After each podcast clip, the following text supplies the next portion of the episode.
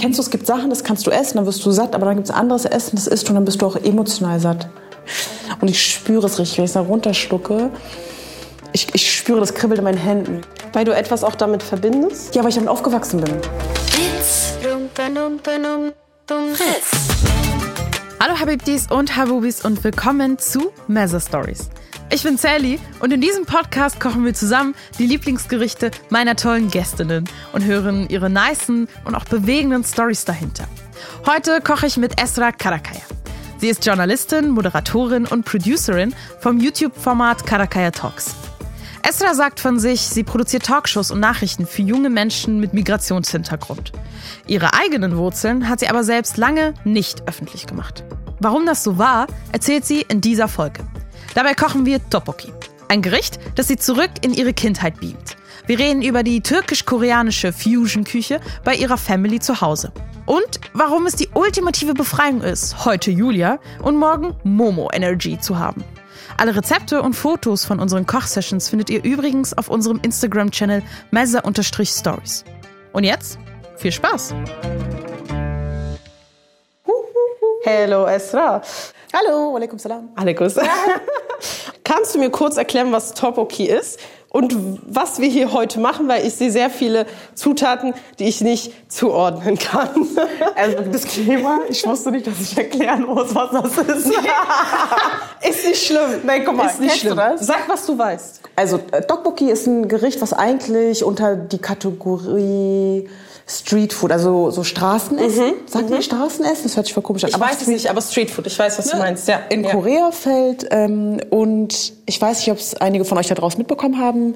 Korea hat ja über die letzten Jahre, über, über die letzten zehn Jahre so voll eine, so, eine, so einen Bekanntheitsgrad äh, global ähm, bekommen, sei es durch, keine Ahnung, durch Gangnam Style von diesem Psy oder sei es, weiß nicht, durch Korean Beauty, BTS, ne, diese äh, K-Pop-Band. Und es gibt mehr und mehr Leute, die Interesse an Korea haben oder äh, an, an weiß nicht, koreanischen Gerichten oder koreanischer Kultur. Und Tteokbokki wird da total gerne gegessen. Ich muss ehrlich zugeben, Tteokbokki ist geil, aber ich muss auch gestehen, das ist nicht mein Lieblingsgericht. Okay. Mein koreanisches Lieblingsgericht ist aber so krass und so speziell. Ich bin so egal, tu es den Leuten nicht an. es schmeckt halt auf eine ganz bestimmte Art und Weise. Es riecht auf eine ganz bestimmte Art und Weise. Es ist Tenjang-Jjigae. Das ist so ein, so ein Bohneneintopf. Ähm, deswegen machen wir heute einen soften Einstieg. Äh, Und wir fangen deswegen mit Tteokbokki an, einem scharfen Reiskuchen Streetfood-Gericht aus Korea. Genau, kannst du mir noch mal erzählen, auch was du für Zutaten hast? Kannst du die benennen? Oh mein Gott, ja. Guck jetzt also, warte kurz. Also, weil, weil was ich weiß, da guck mal, das sieht aus wie scharfe. Also, Irgendwas Scharfes? Ja, das was scharf ist, das ist Gochujang. Okay. Das sieht aus wie sehr dunkle Tomatenmark oder Äh, sowas. ist Paprikapaste. Okay, okay. Aber es ist nicht so wie diese Paprikapaste, die wir so, die türkische Paprikapaste, weil die ist eher so süßlich, und die ist eher Süßlich, ja. scharf, säuerlich, die hier. okay, okay. Und das ist, würde ich sagen, es gibt ja in jeder Küche, würde ich sagen, immer so fünf Basic-Zutaten. Würde ich jetzt so einfach mal behaupten. Und Gochujang ist so eines der Base-Sachen. So hier auch die Chili-Flocken sind auch so, ein- so ein Standard-Basic-Ding. Ich muss echt gestehen, ich weiß nicht, ob das hier, äh, weißt du, was das hier ist? Brauner Zucker. Brauner Zucker. Okay. Wenn diese weißen kleinen Scheiben sind? Das ist ähm, Reiskuchen. Okay. Guck mal, das sind auch so Sachen. Ich habe mich, weiß, ich weiß nicht, wie das hergestellt wird. Ich vermute einfach, Reis wird gekocht und danach gemahlen, dann wird das in so Reiskuchen gemacht. Das ist nicht schlimm, aber du weißt bestimmt mehr drüber als ich. Also, es- Das ist Fischkuchen, auch eines der Standarddinger, wenn du, egal wo du in Korea oder in den größeren Städten unterwegs bist, du hast immer so einen Stand. Ja. Wenn die, ne, da haben die Tteokbokki, ist das so ein Standardding und dann haben die halt Fischkuchen einfach nur in Wasser gekocht. Das ist so anders lecker, ist nicht Ich schwöre, das ist übertrieben lecker. Geil. okay. Dann hast du noch Lauchzwiebeln. Ähm, das sind Sa Sardellen, waren das. Guck mal, ich weiß nicht, was es, was, was es im Deutschen ist, Ja. aber es sind kleine Mini-Fische getrocknet. Ja. Und das auch, wird ganz oft so in Suppen und so reingemacht. Das bringt nochmal so einen so Flavor mit rein. Ich schwöre euch, ich fühle mich gerade wie Jamie Oliver. Also ich erkläre Sachen, obwohl ich keine Ahnung habe. This really brings a nice, you know, a nice taste into your broth, you know. Okay. Aber genau, das wird voll oft genutzt, ähm, vor allem in so, in so äh, Suppengerichten. Und dann haben wir noch so, ich weiß nicht, das sieht aus wie getrocknete Algen oder so Holz. Ey, ich muss auch nicht gestehen. Ah, doch Seetang. Seetang. Ja, ist Seetang, Seetang. getrockneter Seetang. Okay, gut. Auf, auf Koreanisch hier Tashima. Tashima ist einfach dieses, diese Form von Seetang, also so wie man es okay. kochen. Okay. Und das macht man auch im Wasser rein, das macht dann so Flavor halt, ein bisschen Geschmack. Tamam, okay, dann würde ich sagen, fangen wir an und legen los. Also, wir fangen an damit, dass wir Wasser ähm, erhitzen und da drin quasi die so kleinen Fische oder wie man die auch nennt? Sardeln. Was? Sardeln. Sardellen? Sardeln. Äh, echt? Das Ich muss auch Sardellen? immer mein Deutsch abchecken. Aber das sind wirklich kleine Sardellen. Aber genau die Sachen. Kleine Fische. Kennst du, ich vertraue dir immer noch nicht, ich nenne es immer noch nicht Sardellen. Ja, du kannst auch Fische. Fische. und Seetagen erstmal reinmachen und das Okay. dann quasi diese Brühe, die Dings aufnimmt. Okay, warte, also ich mache jetzt Wasser in diese Pfanne. Machen wir? yes. Okay, dann mache ich mal Wasser rein. Wow, Induktionshemd, ich merke schon.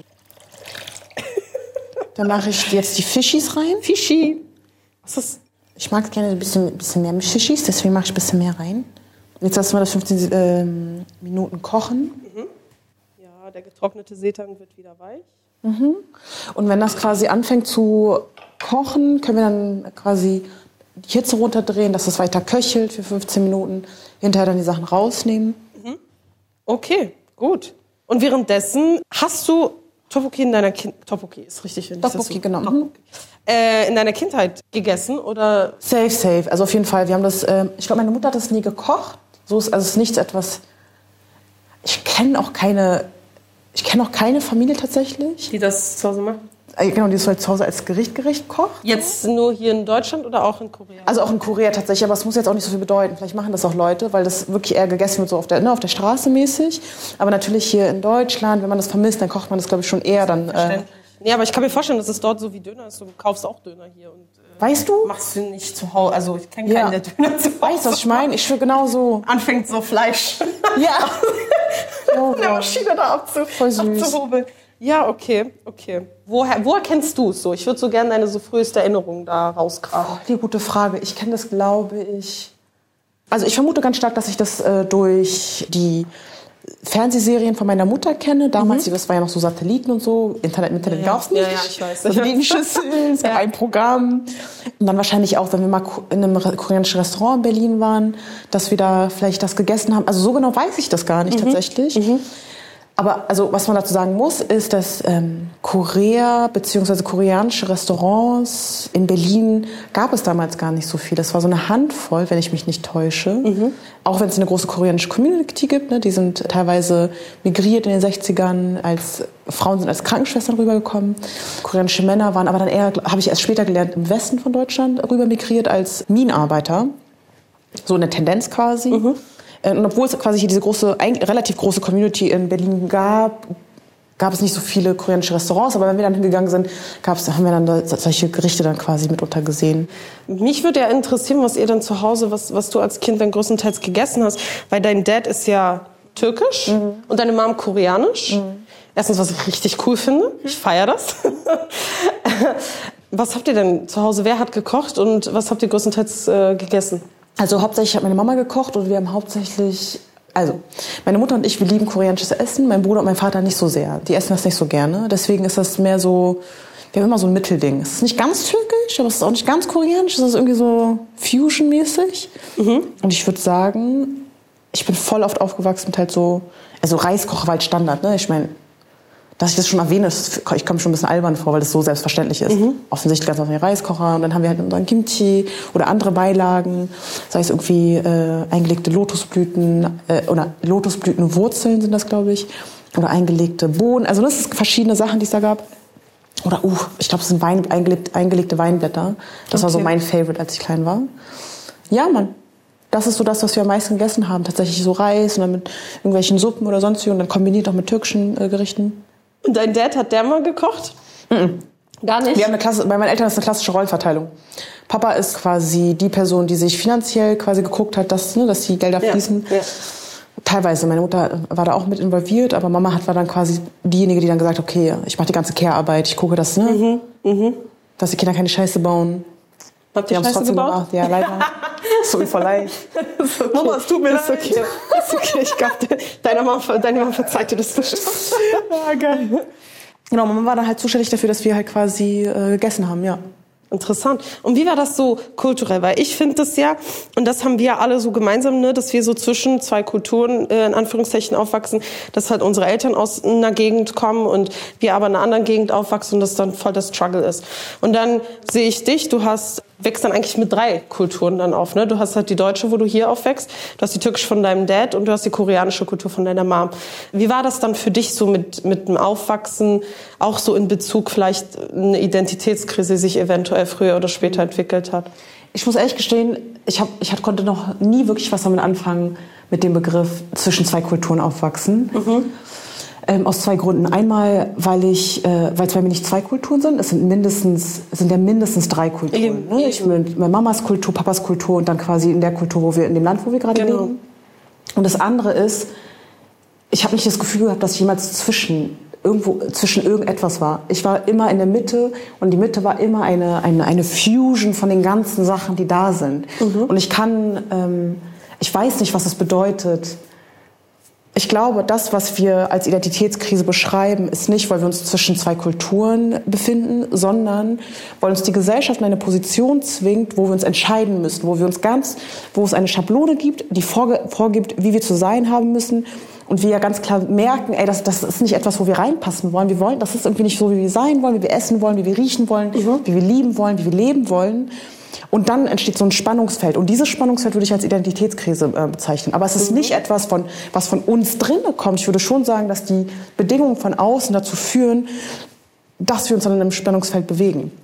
Einfach nur um dieses Bild zu haben, so nein, nein. Macht Sinn, ja. Ich fühle mich voll wohl, ich bin, ich kenne kein anderes Leben, ich bin mit, ich bin so aufgewachsen, wie ich bin. Ich kann auch nicht sagen, ja, ich bin mit drei Kulturen aufgewachsen, aber am Ende des Tages bin ich mit einer Kultur aufgewachsen eine Kultur, die eine Fusion ist von all diesen verschiedenen Einflüssen. Und dazu muss man auch sagen, ich bin ja, es ist ja viel zu vereinfacht zu sagen, ja, es sind die drei Einflüsse, türkisch, koreanisch, deutsch.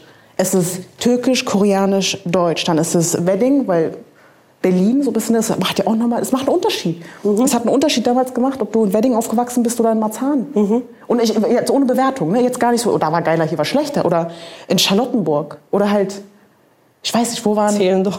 Zehlendorf. Es, es, macht, es hat einen Einfluss darauf, weil das bestimmt, auf welche Schule du gehst, auf welche, welche anderen SchülerInnen noch da drauf sind auf der Schule. Und dann ist natürlich auch nochmal die Frage so, was noch einen Einfluss hat, ist Familiendynamiken. Aus welcher Familiendynamik kommt mein Vater, aus welcher Familiendynamik kommt meine Mutter? Also das sind so Sachen, wo ich sage, die haben viel, mindestens genauso viel Einfluss auf diese vermeintliche Kultur, in der ich aufgewachsen bin. Mhm. Sodass ich gar nicht sagen könnte, das sind nur diese drei Kulturen, diese drei Einflüsse und ich bin zwischendurch schon, nein, das ist noch, Weißt du, kannst du nicht Ich verstehe voll, was du meinst. Ich frage mich nur, ob du wirklich dann gar nicht diese, diese, diese Be Bedingungen oder diese, das, was die Gesellschaft dir aufsetzt, ähm, ob du das gar nicht hattest. Doch, ich habe auch dieses Spannungsfeld gespürt. Okay. okay. Aber ich habe es nicht verstanden. Und ich, auch heute bin ich immer noch so, ich verstehe es immer noch nicht so ganz. Mhm. Weil diese Wörter, mit denen wir arbeiten, zwischen zwei Kulturen und so, ich bin so, aber but I'm not. But I'm not. Die, ich sehe, ich habe nicht das Problem, dass ich zwischen zwei Kulturen bin. Guck mal, ich bin einfach Titten auf dem Tisch. Für mich ist das ganz, ganz Was klar. Auf dem Tisch? Titten auf dem Tisch. Tamam, okay. Okay, bitte rausschneiden, bitte rausschneiden. Nein, nein, nein, nein, wir lassen es drin, wir lassen es einlaufen. Guck mal. Ja, Titten auf dem Tisch. Hand aufs Herz. Meine Vermutung ist, dass der Grund, warum dieses Spannungsfeld, warum ich mich in diesem Spannungsfeld be be befunden habe oder auch andere Menschen, mhm ist, sind einfach strukturelle Probleme wie zum Beispiel Rassismus, Sexismus, Klar. Transfeindlichkeit, sonst was. Ne? Also das sind so, das sind ausschließende Mechanismen, die mich dazu gezwungen haben, auf eine Art und Weise zu sein, die ich, die ich nicht bin. Ich bin, ein, ich bin nicht ein Mann. Und wir wissen, wir leben immer noch in einer Welt, wo Männer bess, bessere Zugänge haben. Mhm. Kann mir jeder sagen, was sie wollen. Guck mir, guck, guck uns jede Fakten an. Guck, guck dir alles an. Also da kann mir niemand was sagen, weißt du? Und ich glaube, das ist, das ist das, was im Spannungsfeld war. Dieses, ich, ne, also es gibt gar nicht die Möglichkeit zu sagen, so, ich mag, wer ich bin, ich mag voll gerne Kopftuch tragen, halt ich schwer, mag gerne wenn das alle machen. dir sagen, es Sondern, passt nicht, es ist falsch, ja, es ist scheiße. Das, was du für dich entscheidest, kann niemals gut sein. Und dann hast du ein Spannungsfeld von wegen so, aber ich weiß doch, was für mich gut ist, ich weiß doch, was ich möchte, aber warum wird mir dann von, warum wird mir gespiegelt, dass es nicht gut sein soll? Mhm. Dann muss doch, ich verstehe bestimmt was nicht. Ja, ja, die haben bestimmt recht, weil die sind älter und die sind, ne, auch, die haben mehr Erfahrung, die werden es besser wissen. Das, das heißt, es, es, muss wirklich was an mir liegen. Ich muss wirklich, ne, und da entsteht ein Spannungsfeld. Mhm. Nicht, weil es ist, ey, es gibt ein universelles kosmisches Gesetz, was sagt, du darfst entweder nur deutsch sein oder nur türkisch sein oder nur koreanisch sein oder nur ägyptisch sein. Du musst dich irgendwie entscheiden, weil so ist der Mensch gebaut. Nein, es liegt daran, weil wir als Gesellschaft ein, ein, eine Vorstellung davon haben, wie ein Mensch zu sein haben muss, damit die Person Zugänge bekommt, damit die Person Ja, ja, ja, weiterkommt, quasi im, im, im weltlichen Sinne. Ne? Stimmt, ja. Und wie war, ähm, gucken erstmal auf den Seetang, weil ich habe Angst, dass das hier, Ich würde sogar ein bisschen wärmer machen, dass es ein bisschen hochköchelt. Ich mach mal auf sieben. Aber es smells nice. Ich riech gar nichts, wenn die Nase ist verschluckt. geil. Ja. Ähm, wie war dann, äh, wenn du von diesen Vorstellungen redest, wie war dann die Vorstellung deiner Eltern? Hatten die irgendwie, also wie sind die mit dem Thema Kultur und Leben in einem anderen Land umgegangen? Und dann mit deren gegenseitigen Kultur Ja. quasi. Ich bin mir sicher, meine Eltern haben sich richtig viele Gedanken darüber gemacht, natürlich. Ich glaube, es ist vor allem zu den Zeiten zu migrieren, das ist, glaube ich, dann doch nochmal anders als zu heutigen Zeiten, wo du viel, ne, wo du viel einfacher kommunizieren kannst und schneller, äh, ne, über weite Strecken hinweg kommunizieren kannst. Deswegen, ich kann da nicht für meine Eltern sprechen, ich weiß nicht so genau, aber ich weiß, was sie uns immer gesagt haben. Und sie haben uns sehr starke Werte mit- mitgeteilt. Und die haben uns auch immer gesagt, du musst, ihr müsst wissen, wer eure Vorfahren sind, ihr müsst wissen, woher ihr kommt und ihr müsst eure Muttersprachen gut können. Ihr müsst sie sprechen können. Und, das, und die haben auch immer, also wir sind, ich bin in einem sehr, sehr strengen äh, Haushalt aufgewachsen. Äh, wir hatten, ich weiß noch, wir hatten so Hausregeln. Doch, Hausregeln hieß es. Dann hing das an der Wand. Mama hat hingeschrieben, erste Regel, lesen. Zweite Regel, nicht lügen. Dritte Le Regel, nett sein. Also es waren so basic Ja, runtergebrochen. Aber ich kann mich sogar an das Bild erinnern, da war so ein Familienbild oben drauf. Aber ich glaube, also was ich vermute ist, meine Eltern wollten ja immer, dass wir uns belesen, dass wir, dass wir wissen, dass wir viel, viel wissen, dass wir viel Bildung und so weiter. Genau, Ja. genau. Dass wir, und ich, keine, ich weiß nicht, wie sie es gemeint haben, muss ich ehrlich sagen, keine Ahnung. Aber wie es bei mir angekommen ist oder so, wie ich es für mich fühle, ist, lies, damit du stark bist. Lies, damit du weißt, was du machen kannst und was deine Rechte sind. Oder lies, damit du, damit dir keiner was vorhaben kann. Nur wenn du weißt, dann kann dir keine Ungerechtigkeit passieren. Mhm. Oder auch dieses Thema Gerechtigkeit, Ungerechtigkeit war immer sehr groß bei uns in der Familie. Irgendwie, zum Beispiel habe ich gemerkt, dass es groß ist, indem meine Eltern zum Beispiel starke emotionale Reaktionen gezeigt haben, wenn zum Beispiel irgendeine Ungerechtigkeit passiert ist. Mhm. Daran merkst du ja, oh, die Menschen, die mich großziehen, zu denen ich hoch, ne, aufblicke, die zeigen diese starken Reaktionen, wenn es um Ungerechtigkeit geht. Dann war das so, ah, okay, das heißt, es ist ein großes Thema, es ist wichtig, es sollte auch wichtig für mich sein. Ähm, ja, also ich weiß nicht genau, was meine Eltern ähm, sich alles, wie sie damit umgegangen sind, äh, was es für sie bedeutet hat, in ein anderes Land zu migrieren und dort ähm, ihre Zelte aufzuschlagen. Aber ich würde auf jeden Fall sagen, dass ihnen von vornherein wichtig war, dass wir immer wissen und dass wir auch praktizieren und leben und verstehen, wo unsere Roots sind. Und hast du das verinnerlicht bis jetzt im Laufe deines Lebens? Ja, safe, 100 pro. Also du sprichst ja auch Türkisch und Koreanisch Ja. fließend. Hast du das schon im Kindes-, also Kindesjugendalter so irgendwann drauf gehabt? Weil ich muss ehrlich sagen, mein Ägyptisch ist, im- also es ist besser geworden. Ich kann mit Menschen kommunizieren. Aber sobald es so um, ums Fachwörter geht oder irgendwie politische Diskussion oder sowas, kann ich das nicht, weil ich die Fachwörter nicht habe. Dann kann ich eher auf Englisch reden. Und schreiben und lesen kann ich auch nicht so ganz. Aber geht mir auch so. Also es geht mir auch so mit diesem, ich könnte jetzt nicht auf Türkisch und Koreanisch politische Diskussionen führen. Das ist, das ist eine Nummer zu hart für mich. Und ich rede manchmal mit meinen Freundinnen darüber, dieser Moment von, vor allem wenn es um harte politische Diskussionen geht, du weißt man wird richtig emotional. Ja, ja, ja. Und so auch im Deutschen, du bist schon so, du musst auch so bei Wörtern kratzen so, oder auch im Englischen. Ähm, und dann im Koreanischen äh, und Türkischen sowieso nicht. Das kriege ich safe nicht hin. Mhm. Also ich spreche fließend im Sinne von, ich kann Konversationen führen, ich kann, also ich verstehe Sachen auf jeden Fall und ich kann auch sprechen, aber es ist nicht auf einem akademischen Level. 100 Prozent nicht. Okay. Aber schon so, dass du kommunikationsfähig bist. Ja, so ja, ganz safe, safe, auf jeden Fall. Okay. Und auch so, dass ich, ich bin als Fragende sehr gut, also wenn es um politische Diskussionen Mhm. geht. Ich kann dann fragen, aber warum denkst du das und wieso denkst du das und kannst du mich da immer abholen und wo ist dieses Dings? Ne, das, das kann ich schon, aber dann selber argumentieren und vor allem gegen argumentieren, da ist dann Ja, ja. ein Beinsprachen, wo es dann bei mir Same. aufhört quasi. Same. Wie ist es eigentlich, hast du dann zu Hause mit deinen Eltern Ägyptisch gesprochen oder, oder war, haben die eher Deutsch mit dir gesprochen? Ähm, Boah, wir nehmen das raus, ich glaube, das reicht. ja? Okay. Warte kurz, ich hole mal noch mal eine Schüssel. Ja, eine Schüssel wäre gut. Und haben wir Stäbchen, Dicker? Ich, eigentlich, wenn ich koche, ich brauche mal Stäbchen. Ich glaube, wir haben keine Stäbchen, oder?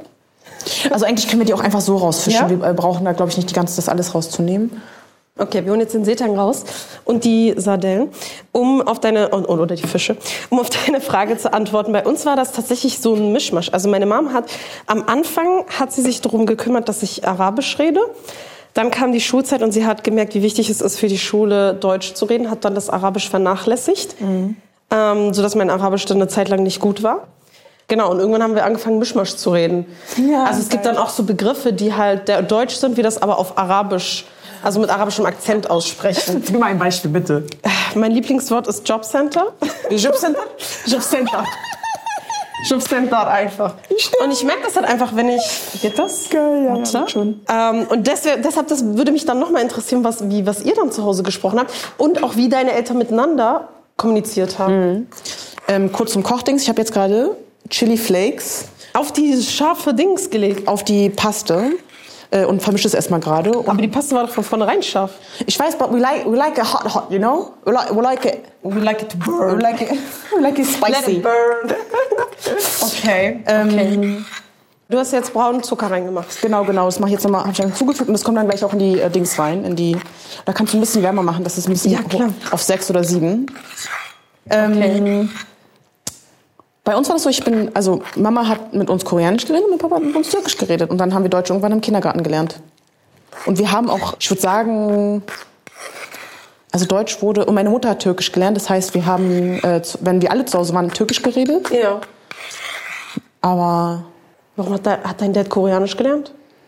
Äh, ich glaube, es war einfach nicht möglich. Mein Vater ist ja auch selbstständig. Ja. Und wann willst du in diesen 80 Stunden, wo du arbeitest, pro Woche dann noch mal eine andere Sprache lernen? Okay. Und dazu muss man aber auch, glaube ich, was sagen. Es hat, also, auch wenn wir über diese Rollenverteilung sprechen, das war etwas zu der Zeit, etwas, was du gemacht hast. Ne? Also, mhm. also es war etwas sehr Erwartetes, dass die Frau sich quasi ne, dem, dem Männerhaushalt quasi anpasst und dann quasi auch dann die Sprache von dem Mann lernt. Und ich sage das jetzt nicht, um zu sagen, von wegen so, oh, meine Eltern sind voll konservativ. Ganz im Gegenteil. Ich glaube, das musste, das musste mir auch erstmal jemand anderes spiegeln, dass ich das checke, dass meine Eltern in Deutschland in den 80ern zusammengekommen sind, geheiratet haben, ist eine unheimlich harte Nummer und eine sehr progressive Sache. Eben. Das ist keine Zeit, wo du, wo sowas gern gesehen wurde. Also ja. dieses aus verschiedenen Kulturen so heavy, verstehe ich nicht dieses Dings, ne? Also also Deshalb bewundere ich deine Eltern, weil wenn ich jetzt heutzutage Menschen sehe, die halt aus verschiedenen Kulturen kommen und zusammenkommen, also ich meine, die haben schon alleine voll die krassen Struggles. Wenn ich jetzt mit I don't know, äh, Mexikaner zusammenkommen würde, der genauso wie ich hier aufgewachsen ist. Ne? Mhm. Dann macht man sich auch Gedanken, okay, wie ist das dann mit den Kindern, mit der Kultur? Mhm. Dann weiß ich nicht, wie es meine Familie aufnimmt, weiß ich nicht, wie es seine Familie aufnimmt, weißt du? Und deshalb bewundere ich deine Eltern, weil sowas Interkulturelles in der Zeit das so zu verwirklichen in dem Sinne. Ich finde es halt einfach interessant und bewundernswert. Ja, und vor allem der Punkt ist ja auch der springende Punkt. Wir können, wir sind ja beide in Deutschland irgendwie aufgewachsen und ja. wir können andere Leute daten, die auch in Deutschland aufgewachsen sind, aber wir werden niemals die Herausforderungen haben, ja. die unsere Eltern hatten, zu den, ne, dass sie, wo sie hermigriert sind und dann aber auch nochmal für meine Eltern. Also das ist, also das ist so ein Doppelding. Es ist ja nicht so, dass sie aus verschiedenen Kulturen kommen, aber ja. die sind auch nochmal woanders aufgewachsen. Woanders, ja, ja, ja. Das ist so voll I'm like, wow, Mami, Daddy, wie habt ihr das gemacht? Ich glaube, wäre das jetzt in Korea gewesen oder in Türkei, dann wäre das wahrscheinlich für den einen einfacher als für den anderen. Possibly. Aber dadurch, dass die jetzt beide hier in Deutschland sind oder hierher gekommen sind, ist das, glaube ich, eine, eine krasse Herausforderung wahrscheinlich für die gewesen. Also ich ziehe meinen Hut vor meinen Eltern, muss ich echt sagen. Ich, ich bin dabei. Das ist schon Maschine. Respekt an Esras Mama und Papa. Ganz viele Grüße. Aber ich bin so, ich zeige meine Inhalte nie meinen Eltern. Nein? Nein, das ist Mama guck nicht. Das ist peinlich. Aber hier wird ja nur gehört. Stimmt, stimmt, das stimmt. Wäre deine Mom jetzt embarrassed, wenn du hier... Äh nee, nee, nee, überhaupt nicht. Wenn du das hier nicht... Achso, du weißt das, das Essen, meine ich. Also meinst du, Kind, was redest du? Mhm. Aha, interessant. Also wir haben früher Dogbook gegessen. Hm, davon wusste ich aber nichts. Geil. Also guck mal, ich guck mal kurz hier nochmal ähm, auf die Liste. Ja, guck entspannt. Okay, mein Bruder, ich schwöre halt so ein Beinbruch. Wir machen jetzt einfach mal so. Jetzt haben wir diese Brühe quasi und machen da quasi äh, unseren ähm, Dings rein. Die Brühe ist jetzt da, wo der Seetang drin war, ne? Genau, richtig. Genau. Haben wir den Reiskuchen, den wir reinmachen. Mhm. Hier steht, macht den Mixture rein. Okay, jetzt kommt die Paste rein. Soll ich umrühren? Ja, kannst gerne rühren. Und wie ist das heute für dich? Kochst du, wie, wie kochst du zu Hause? Was kochst du? Kochst du überhaupt? Mhm, voll gerne. Also ich habe, ähm, Oh, warte mal, das riecht voll gut gerade. ja, es ist, Sorry, jetzt, äh, ich, ich hatte, sorry, sorry, ich habe dich unterbrochen. Das ist ja so entspannt. Ähm, genau. ähm, ja, ich koche voll gerne. Auch gerne so Sachen, die mir so richtig dieses Gefühl von, kennst du, es gibt Sachen, das kannst du essen, dann wirst du satt, aber dann gibt es anderes Essen, das isst du und dann bist du auch emotional satt. Du bist auch so im Geiste satt. Hast du die, Oh, kennst du hast nicht? du so schön gesagt. Kannst du es genauer beschreiben? Weil nee, ich bin noch nicht, ich bin noch nicht ganz bei diesem emotionalen Satt. Nee. Zum Beispiel, ich könnte jetzt drei Monate lang, sagen wir mal, ich reise jetzt nach Italien, ich könnte jeden Tag Spaghetti, Pasta, Pizza essen. Und es ist lecker, das kann, man kann es essen. Aber irgendwann, ich, ich, werde, ich werde das vermissen. Ich werde sagen, boah, wo ist mein Tenjangtige? Wo ist meine koreanische Dingssuppe? Wo ist äh, ne, Reis mit Kimchi und diese Dingssachen? Das irgendwann kommt das. Und dann habe ich manchmal diese Momente, wo ich dann das gekocht habe und ich spüre es richtig, wenn ich es da runterschlucke. So, es ist wie ein, ich, ich spüre das Kribbeln in meinen Händen, weil es eine andere Form von Befriedigung ist. Es ist Ja. eine andere Form von Sattmachen. Weil du etwas auch damit verbindest? Ja, weil ich damit aufgewachsen bin. Ja. Und deswegen verstehe ich auch meine Mama jetzt viel, viel besser, weil es ist, sie meinte, sie hat immer zu mir gesagt, zum Beispiel für mich ist auch Butterbrot, ist für mich auch so ein, ich weiß nicht, wie man es nennt, was mich halt auch emotional erfüllt. Mhm. Und meine Mutter war immer so, ja, ich kann es essen, aber es macht, also, macht mich nicht satt. Und ich habe es nicht ganz immer, früher nicht so gut verstanden. Jetzt bin ich so, nein, Mama, ich verstehe. Mama ist mit, ganz anderen, mit einem ganz anderen Essen aufgewachsen. Ja. Ich finde, das Ähm, hast du echt schön gesagt, weil so habe ich Essen, ja doch, ich glaube, ich habe, es gibt auch hier und da Dinge, Mm. die, die einen, so wie du sagst, emotional satt machen. Mm. Aber ich glaube, dafür müsste ich aufmerksamer essen, weil ich bin auch so ein Mensch, ich esse einfach so und äh, genieße es und dann ist es, aber ich müsste mal genauer auf mein Essen achten und gucken, ob ich auch dieses Gefühl Ich bin wirklich neugierig. kann. Aber ich glaube, also für mich ist es gar nicht mal ein, oh, ich muss jetzt mich reinspüren, jetzt bestimmt mal beim Essen meditieren, so ist nicht mal so deep. Ja, ja, ja. Es ist einfach so, ich merke so, Und fängt an zu weinen. also ich habe jetzt Frühlingszwiebel noch hinzugefügt. Ja. Wir haben sie jetzt, Jetzt so in längliche. Teile geschnitten.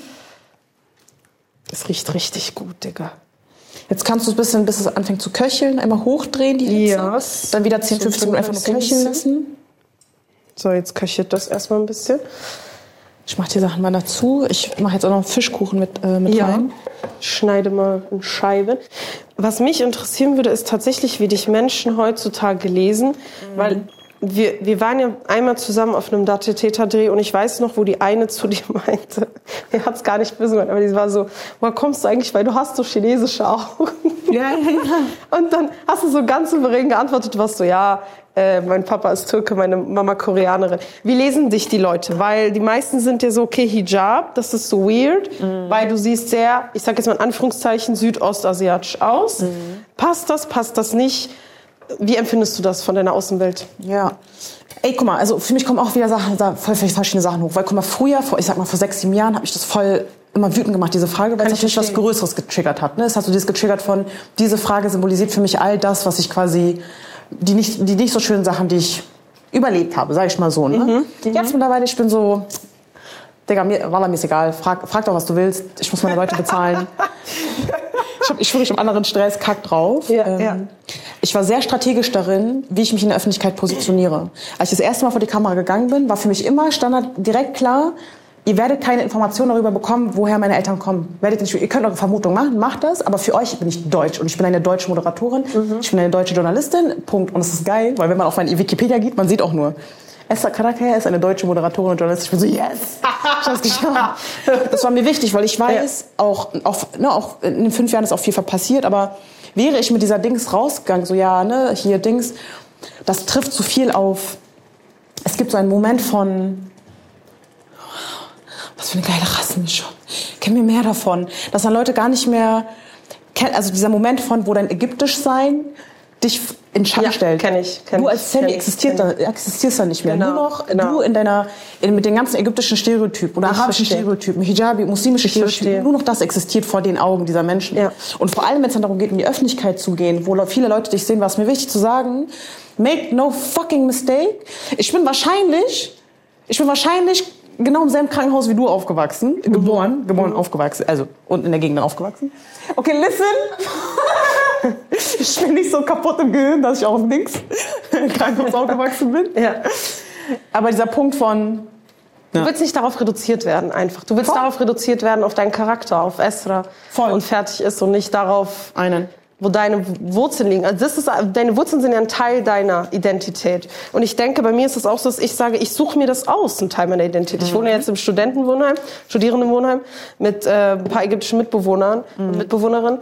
Und es gibt so Momente, wo, die, wo, wo, wo was aus mir rauskommt, was so für die richtig deutsch ist. Und dann Ja. bin ich so, ja, ich bin jetzt gerade deutsch, so juckt mich gerade nicht so, ne? Und es gibt andere Momente, wo ich sehr arabisch bin und, und die lachen halt immer drüber, die finden das immer so lustig und ich finde es auch lustig, weil ich dann, ich merke halt einfach, okay, ich jetzt früher als Kind hatte ich das Gefühl, ich bin zwischen, also äh, eigentlich hatte ich das Gefühl, ich bin nirgendwo eigentlich, weil ich weder mit der muslimischen Community aufgewachsen bin, nicht so viel Kontakt hatte zu arabischen Menschen, aber auch nicht, auch ausgegrenzt wurde einfach von der deutschen Mehrheitsgesellschaft und deshalb das Gefühl hatte, ich hatte nichts. Und jetzt bin ich so, ich suche mir aus. So, ich, ich stehe an der Kasse, ich muss Kassentrenner legen. Das ist bei mir ein deutsches Charakter. Steht auch bei mir im Dating-Profil.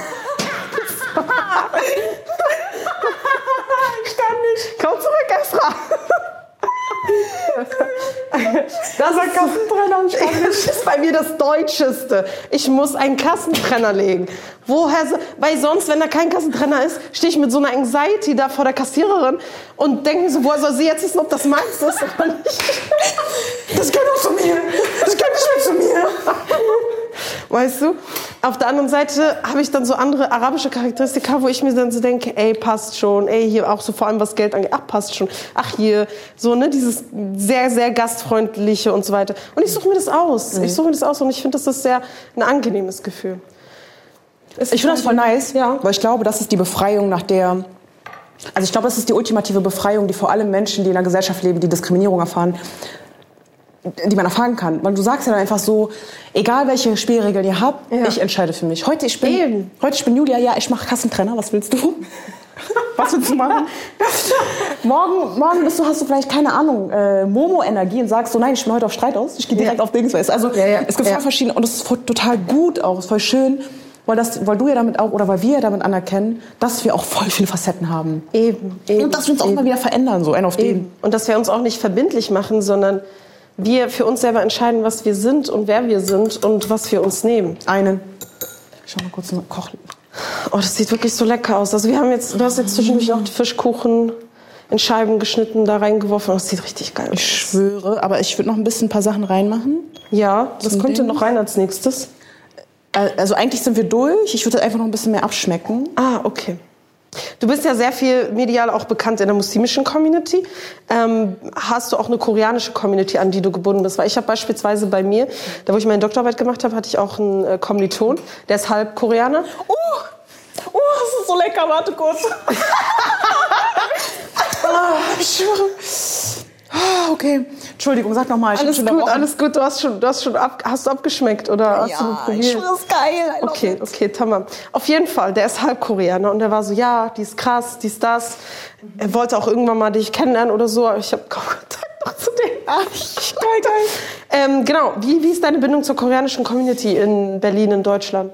Oh, ich habe, glaube ich, so voll lange mit äh, Frank gesprochen darüber in seinem Podcast Halbe Kartoffel. Übrigens hat voll Spaß gemacht. Ja. Und es war auch das erste Mal, dass ich öffentlich damit gegangen bin mit meinen so Mama und Papa, wo, wo, Ja, welche, wo ja, ich welche Bezüge habe. Und da ähm, hatte ich darüber gesprochen, dass ich als Jugendlich war, in so einer koreanisch-Berliner Community unterwegs Mhm. war, aber da nicht so lange geblieben bin, aus zwei Gründen. Da ist halt so eine krasse Trinkkultur, ich trinke nicht, dann konnte ich immer nicht so mithalten. so. Alle waren immer so am Kippen. Du weißt auch, in, Mhm, Ja, dem, ja. in dem Alter war wahrscheinlich auch so das Thema, oder hat man vielleicht auch mehr getrunken. Und das andere ist, du hast dann schon so ein bisschen dieses krasse, ähm, damals noch, ich weiß nicht, wie es jetzt ist, krasse Body-Image-Ding. Ne, Und ich war, ich war schon immer curvy und ich war damals, hatte ich viel mehr auf den Rippen. Also es ist so, also da würde ich sagen, da würde ich, da kann ich sagen, ja, das ist eine dicke, er ist eine fette Person. Und ich, ne, auch gar nicht mal dieses Degradierende, so, nein, nein, I like, I like my curve, so dieses Dings. Aber von, damals hatte ich viel mehr, ähm, war das viel, viel unangenehmer, Ja. auch dick zu sein und fett verstehen. zu sein. Ähm, und ich habe einfach richtig schlimme Sachen anhören müssen. Und dann, war, und dann bin ich auch raus aus der Community. Und jetzt aber habe ich eine neue koreanische Community. Und das sind koreanisch-deutsche Menschen, KoreanerInnen aus, also aus Korea, die halt hermigriert sind oder hier studieren oder sonst wie und die halt voll, die einfach zuckersüß sind. Und da fühlst du dich wohl. 100 Prozent, 100 Prozent. Also ne, die sind auch einfach, ich glaube, ich war damals auch in einer ganz bestimmten vielleicht Gruppe drin, die nicht so gesund war. Aber jetzt, da, boah, die sind voll, ich, also man fühlt sich voll aufgefangen, weil die sind auch so, boah, ne, und die versuchen gar nicht zu claimen, dieses, ja, du bist ja nur Koreanerin oder du bist, ne, die sind so, ne, Esther ist Esther und wir fühlen uns alle wohl und die sind auch total süß. geil. Ich lerne voll viel von denen und die sind auch in ihren Sparten. Kennst du das, wenn du Menschen kennst, die selber eine, eine Leidenschaft haben und so sehr daran arbeiten und du bist so voll angetan und inspiriert von ihrer Leidenschaft. Und ich lerne sehr viel von ja, ihnen. ja. Insofern bin ich sehr, sehr dankbar für. Voll schön, das freut mich voll für dich. Ja, Mann. Voll die sind echt cool. Kannst du, ich will direkt so Shoutout machen. Du bist cool, du bist cool, du bist cool, du bist cool. Schön, dass du da bist, schön, dass du da bist, schön, dass es dich gibt. ich schicke denen genau diesen Abteil Ich von dem glaube, glaub, die Leute wissen, wer gemeint ist, oder? Ich hoffe. Wenn dieser Podcast rauskommt, Du ich schickst die doch mal an jeder Person und sagst, ey, du hast gemeint. du bist das. Okay, wie steht's um unseren äh, Tteokbokki? Ist fertig. Okay, Esther macht Freudenstanz. Ähm, was machen wir jetzt? Also wir haben jetzt immer noch alles im Topf. Also, ähm, Ähm, wie, wie servieren wir das? Also koreanisch Küche wird ganz oft, hast du eigentlich in der Mitte und man, man isst zusammen. Bei dem Gericht, ich weiß nicht, ich würde jetzt eine Schüssel machen. Ich hole mal eine Schüssel. Genau. Ich würde sagen, weil wir krank sind, eine, für einige von uns machen wir getrennte kleine Dings. Passt dir das hier? Ich würde sogar kleiner machen, tatsächlich. Äh, oder hier, die sind gut. Die? Machen wir noch eins. Genau. Weil ich nehme noch mal eine ganz, ganz kleine Schüssel, weil ich glaube, ich esse ganz wenig, wenn das scharf ist. Aber es ist wirklich äh, spicy, spicy. Also Ja, ja, nicht spicy, deshalb- spicy, aber spicy. Spicy, spicy, spicy. Ist ein bisschen spicy. Man muss, schon, spicy. man muss schon sagen. Ich nehme eine kleine Schüssel. Okay. Guck mal, meine Mutter, sie würde jetzt sagen, Esther, wie kannst du nur so servieren? gib mal Küchenrolle. Das Küchenrolle. Warte. Ja, also meine Mom würde auch sagen, dass meine zukünftige Schwiegermutter dann todesenttäuscht wäre. Und ich nicht mehr in die engere Auswahl gehöre für ihren Sohn. also, wir haben jetzt äh, Tteokbokki gemacht. Ähm, ich sehe vor mir eine Soße mit äh, diesem ähm, Reiskuchen in Scheiben, mit diesem Fischkuchen in Scheiben. War das Fischkuchen? Ja. Ja. Das klingt nur so komisch in meinem Kopf. Lauchzwiebeln. Was haben wir denn noch? Genau, und diese, diese Pasta halt, die hast du aus äh, Paprika, Paste gemacht, aus Chiliflocken, aus brein, braunem Zucker. Genau. Was ist eigentlich mit dem Seetang, den wir am Anfang... Ist, Der ist raus. Der ist, guck mal, der liegt hier drinnen noch. der liegt aber. Was das, also man könnte den jetzt zum Beispiel weiter, äh, weiter benutzen in der Suppe, aber jetzt für uns heute wäre das quasi sein Ende. Also benutzen wir den jetzt noch, oder nicht? Also nicht mehr in dem Gericht. Okay, kein Problem. Hm, interessant. Es schmeckt lecker, aber ich sterbe gerade, weil es so scharf ist. Ja, echt? Aber es ist lecker. Es ist gut, es ist gut, aber es ist scheiß scharf, Digga. Ey, ich würde sagen, das ist auch für mich so Dings. Emotionales Essen. Ja? Bist du jetzt Ich merke jetzt auch, emotional also, ja. Wie, wie, was löst das gerade in dir aus? You zone out. Du gehst, du transzendierst einfach. Was? Du transzendierst, du bist nicht mehr da. Dann bedanke ich mich auf jeden Fall, dass du da warst. Es war eine sehr interessante, sehr interessantes Gespräch. Dito. Und ich danke dir auch, dass du so offen über deinen Background und so weiter geredet hast. Ähm, ich finde, es ist auf jeden Fall sehr was Wichtiges und was Schönes. Und vielleicht gibt's, ich denke, also nicht nur vielleicht, sicher gibt's Menschen, die auf jeden Fall davon was mitnehmen können. Ich hoffe. Euch nochmal, liebe ZuhörerInnen, das Rezept vom Tteokbokki und auch alle anderen Rezepte vom Podcast findet ihr auf unserem Instagram-Channel messe-stories. Noch viel, viel mehr Inspirierendes und Wichtiges von Esra seht und hört ihr in ihrem Format Karakaya Talks. Und noch eine Empfehlung. Esra hatte ja erwähnt, dass sie im Podcast Halbe Kartoffel das erste Mal wirklich ausführlich über die Wurzeln ihrer Eltern gesprochen hat. Das tolle Interview mit Halbe Kartoffel-Host Frank haben wir euch auch in der Beschreibung verlinkt. Credits gehen noch raus an alle, die an dieser Folge heute beteiligt waren. Gelavish Zakeri für die Redaktion, Florian Liewald für Aufnahme und Mixing, Jelena Kitanovic für die Musik, Susi Müller für die Fotos und Videos und Refi Elek und Daniel Hirsch für die Projektleitung und Produktion. Dann würde ich sagen, hören wir uns nächste Woche wieder mit einer neuen Folge. Ich bin Sally und das war Mezzo Stories. Masalama, ihr Lieben! It's Fritz.